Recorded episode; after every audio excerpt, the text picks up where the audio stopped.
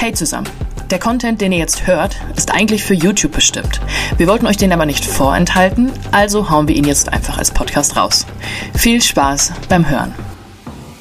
Die meisten von uns träumen davon, in den eigenen vier Wänden zu leben. Wenn auch du darüber nachdenkst, im Eigenheim zu leben, dir vielleicht ein Haus oder eine Eigentumswohnung anzuschaffen, dann schau dir jetzt unbedingt dieses Video an, denn wir haben einige Fehler identifiziert, die du beim Kauf eines Eigenheims unbedingt vermeiden solltest. Der Immokation Podcast. Lerne Immobilien.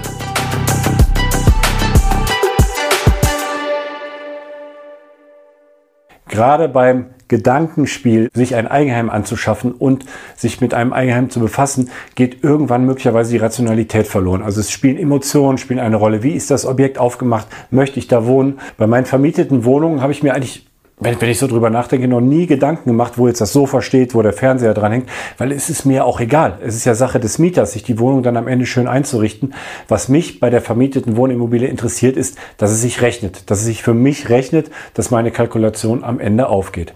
Beim Eigenheim ist es eben anders. Man schaut sich die Wohnung an oder das Haus an und man stellt sich bildlich schon vor, welche Küche setzt man da rein, ähm, welche Sportgeräte tue ich in den Hobbykeller für mein eigenes Fitnessstudio, was auch immer man sich genau vorstellt. Man hat diese Vorstellung im Kopf und dann kommt der Makler um die Ecke und sagt, ja, liebe Leute, es gibt hier noch einen weiteren Mitbewerber, es gibt hier vielleicht noch einen dritten die möchten das Haus auch ganz gerne kaufen. Die haben auch eine Vorstellung, wie sie sich hier niederlassen möchten.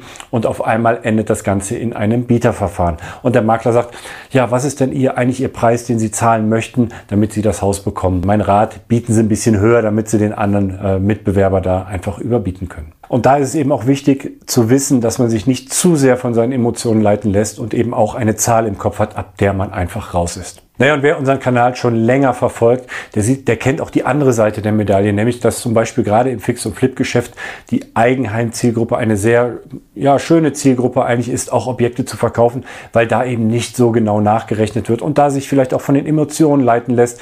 Da ist die, sind die schön aufgemachten Möbel, auch wenn es nur Pappmöbel sind, die, die ziehen einen in den Bann. Die Duftkerze, die im Bad steht, die vernebelt vielleicht an der Stelle auch den Verstand, da äh, genau nachzurechnen.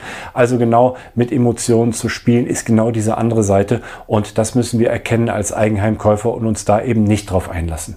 Ja, ein weiterer Aspekt beim Thema Eigenheim ist die Größe. Ähm, man schaut sich natürlich in der Wunschvorstellung die großen Immobilien an, denkt auch mit der Kinderplanung, da kommt das dritte, vierte Kind, da müssen natürlich die Zimmer auch vorgehalten werden. Aber wie sieht's denn eigentlich aus, wenn man mietet? Wenn du mietest, dann hast du eigentlich genau abgemessen, wie viel Zimmer du brauchst. Wenn das nächste Kind unterwegs ist, ja, dann kündigt man die Wohnung, mietet sich vielleicht eine andere Wohnung an. Also genau nach den Bedürfnissen wählt man die Wohnung aus. Und entsprechend kann man das doch auch beim Thema Eigenheim machen. Denn das Eigenheim muss ja nicht bis ans Lebensende in deinem Besitz sein, in deinem Bestand sein.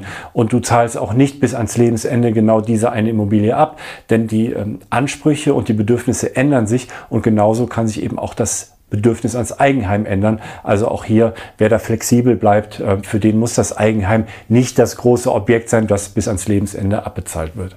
Und gerade dieses zu viel, dieses zu groß, ähm, ist oft ein Argument dafür, nicht in der Stadt zu kaufen, denn da ist es ja nahezu unbezahlbar, sondern einfach ein bisschen weiter rauszugehen. Und auch dort ist es vielleicht noch zu groß und zu teuer. Also geht man noch ein Stück raus und noch ein Stück und noch ein Stück, bis man dann irgendwann in der Pampa angekommen ist, wo dann vielleicht gar kein Bus mehr fährt äh, und die Kinder dann selbst zur Schule gebracht werden müssen, in den Kindergarten gebracht werden müssen, zum Sportverein gebracht werden müssen.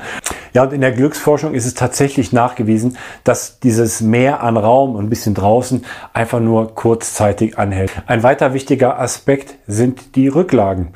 Ähm, denn das wird auch oft vergessen. Jeder Investor, der eben, wie gesagt, als Kapitalanlage eine Wohnung kauft, der kalkuliert, seine Rücklagen ein. Der weiß genau, ein Teil der Mieteinnahmen ist eben nicht nur der Kapitaldienst, sondern der ist eben auch meine Rücklage. Und genau da steckt eine große Gefahr. Denn bei den ähm, ganzen Rechnern, bei den Banken oder bei den Baufinanzierern ist eigentlich überhaupt gar keine Rate, äh, Rede von Rücklage, sondern wird einfach geschaut, wie viel Nettoeinkommen ist da und wie viel Haus kann man sich leisten. Also es wird einfach hochgerechnet. Da ist keine Rede davon, dass es ja nicht nur der Kapitaldienst ist, sondern eben, dass auch eine Rücklage mit eingeplant werden muss. Wir wissen einfach nach rund 30 Jahren muss die Heizung erneuert werden. Nach spätestens 50 Jahren ist wahrscheinlich das Dach fällig. Das sind alles Kosten, die müssen eingeplant werden. Und ähm, wer das nicht tut, der ja, setzt sich hier einem Risiko aus und das muss einfach nicht sein. Und bei der Suche nach dem Eigenheim ist man ja wahrscheinlich nicht alleine, sondern man geht das Thema mit seinem Partner an. Und genau da ist eigentlich auch die Krux. Man sollte sich im Vorfeld schon Gedanken machen, wie kauft man? Kauft man als sogenannte Bruchteilsgemeinschaft, was die meisten eigentlich machen? Da sollte man sich dann die Gedanken machen, ist die Bruchteilsgemeinschaft eigentlich das Richtige? Also dass jedem Partner die Hälfte des Hauses gehört. Oder sind vielleicht andere Formen, eine GBR ähm, eher von Vorteil. Oder dass ein Partner alleine das Objekt kauft. Und auch da müsste man sich im Vorfeld darüber unterhalten, wie beteiligt sich der andere, zahlt er Miete, zahlt er keine Miete, was ist der Beitrag? Und was passiert eigentlich im Fall, wenn man sich wieder trennen sollte. Ähm, und es soll ja nicht in eine, in eine ähm, Auseinandersetzungsversteigerung am Ende kommen und wir Investoren halten dann die Hand auf und kaufen das Schnäppchen dann, sondern das Ganze sollte im Vorfeld geregelt sein und diese Sachen sollte man sich im Vorfeld überlegen, bevor man eigentlich auf die Suche nach einem Eigenheim geht. Ja, und jetzt kommen wir zu einem ganz wichtigen Punkt, nämlich den Plan B, den man haben sollte. Oder beziehungsweise wer den nicht hat, für den ist es eben auch ein schlechtes Geschäft. Lebenskonzepte ändern sich. Also ähm, möglicherweise trennt man sich und hat dann genau diesen Plan. Was passiert eigentlich, wenn wir uns trennen? Oder es kommt ein Hammer-Jobangebot. Nur dieser Job ist eben im Ausland und man muss mit der Familie ins Ausland ziehen. Was macht man mit dem Haus? Wer da einen Plan B hat und das Haus entweder ja, ich sag mal, Gewinn bringt, äh, verkaufen kann oder es als Kapitalanlage weiter vermieten kann, ja, das ist doch ein super, äh, eine super Alternative. Und die sollte man sich im Vorfeld fürs Eigenheim auch schon im Kopf zurechtlegen, denn dann funktioniert das Eigenheim eben im Plan B auch noch. Und eine gute Variante, diesen Plan B einmal auszurechnen, einmal auszuprobieren, ähm, das ist unser Kalkulationstool. Und davon gibt es eine kostenlose Variante, die kann man sich herunterladen. Gibt dafür einfach bei Google ein Immocation Kalkulationstool. Mich würde jetzt am Schluss mal interessieren, wer von euch lebt im Eigenheim? Welche Gedanken habt ihr euch gemacht? Seid ihr vielleicht gerade in dem Gedankengang, euch ein Eigenheim zuzulegen? Welcher Teufel reitet euch gerade, dass ihr überhaupt darüber nachdenkt, euch ein Eigenheim zuzulegen? Wenn du schon fragst, Alex, dann teile ich meine Gedanken auch noch ganz kurz zum Thema Eigenheim, weil es mir wirklich ein Anliegen ist. Viele Leute interessiert das ja und ganz viele Leute fragen uns, macht der Eigenheimkauf für mich Sinn? Die Frage ist schwer zu beantworten, wer die ganzen Fehler nicht macht, die der Alex gerade aufgezählt hat, ist schon mal auf einem sehr, sehr guten Weg. Ich möchte vor einer Sache warnen. Ich selber möchte auch in den nächsten Jahren irgendwann ein Eigenheim haben, aber ich habe viele Jahre jetzt erstmal in Immobilien investiert und sie als Investition gesehen. Und Eigenheim ist halt so oft einfach ein Konsumgut. Alex hat es gesagt, es vernebelt die Sinne, ja. Und äh, das tut es auch bezogen auf den gesamten Vermögensaufbau. Ich kenne ganz viele Leute, die sagen, ja, ich muss was tun, Altersvorsorge, Vermögensaufbau, will das möglichst gut machen. Und dann kommt gleichzeitig der Wunsch, ja, ich würde gern eigentlich ein schönes Eigenheim haben, mit der Familie da einziehen, also der Konsum im Kopf.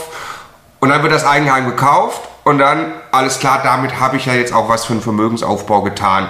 Und wenn das dann auch kombiniert ist mit einem sehr teuren Eigenheim, an einem sehr, an einem Standort, wo es nicht besonders viel Sinn macht, in Immobilien zu investieren oder wo es bereits schon sehr teuer ist oder wo dann sehr viel Geld vor allem in irgendwelche äh, teuren Dinge wie eine, wie eine Küche oder ein nobles Badezimmer fließt, die am Ende überhaupt nichts bringen in der Vermietung, dann ist es eben zu 90 Prozent eine Konsumentscheidung gewesen und keine Investitionsentscheidung. Und wenn dann eben auch noch der Stein, der gerade zu rollen begann, das Thema Vermögensaufbau mit Immobilien im ganzen, äh, auf, auf ganze Lebenszeit hinzubekommen, wenn der dann auch noch zum Erliegen kommt, weil man jetzt sagt, naja, jetzt habe ich ja ein Eigenheim gekauft, jetzt habe ich ja was getan, dann ist das auf Lebenszeit ein sehr, sehr schlechter Deal. Und deshalb sage ich oft, erst die Arbeit, das ist der Vermögensaufbau und das langweilige Investieren, in das ich nicht selbst einziehe.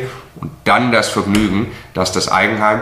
Aber der Alex hat es auch schon gesagt, es gibt viele tolle Möglichkeiten mit dem Eigenheim und auch mit mehreren Eigenheimen vielleicht über die Zeit auch sinnvolle Investitionen zu machen. Aber da muss man eben die Dinge beachten, die der Alex gerade erzählt hat. Sorry für die Unterbrechung, Alex. Ja, ja, Marco, vielen Dank, kein Problem. Und jetzt meine Frage an euch, liebe Community. Wer von euch hat denn schon ein Eigenheim und kann denjenigen, die vielleicht darüber nachdenken, den einen oder anderen wertvollen Tipp noch mitgeben? Schreibt es doch mal in die Kommentare.